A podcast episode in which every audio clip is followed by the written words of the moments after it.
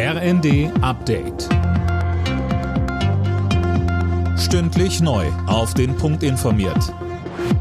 Ich bin André Glatzel. Guten Abend. Ist das der Durchbruch, damit Millionen Tonnen derzeit blockiertes Getreide aus der Ukraine auf den Weltmarkt kommen? Die Ukraine und Russland haben entsprechende Abkommen unterschrieben, Daniel Stuckenberg. Ja, die beiden Länder haben zwar keinen Vertrag miteinander geschlossen, also nicht das gleiche Abkommen unterzeichnet, aber zwei identische Abkommen, die die Getreideexporte über den Seeweg ermöglichen sollen. Unter anderem sind Kontrollen geplant, um heimliche Waffenlieferungen auf den Frachtern zu vermeiden und es soll sichere Exportrouten geben. In den ukrainischen Häfen stecken seit Monaten Unmengen Getreide fest, mit verheerenden Folgen für die weltweite Ernährungslage.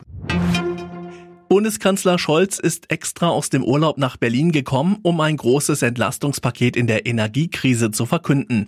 Denn die Rettung des Gasversorgers Uniper wird sich auch im Portemonnaie der Bürgerinnen und Bürger bemerkbar machen. Der Bund steigt bei Uniper mit 30 Prozent ein.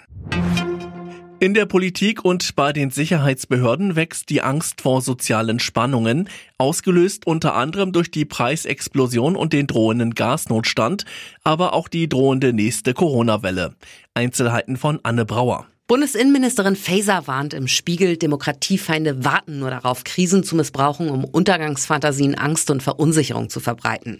Brandenburgs Verfassungsschutzchef Müller sagt, Extremisten träumen von einem deutschen Wutwinter.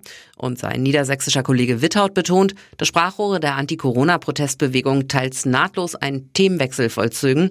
Die Inhalte erschienen fast beliebig. Hauptsache, sie sind geeignet, Angst und Wut zu schüren.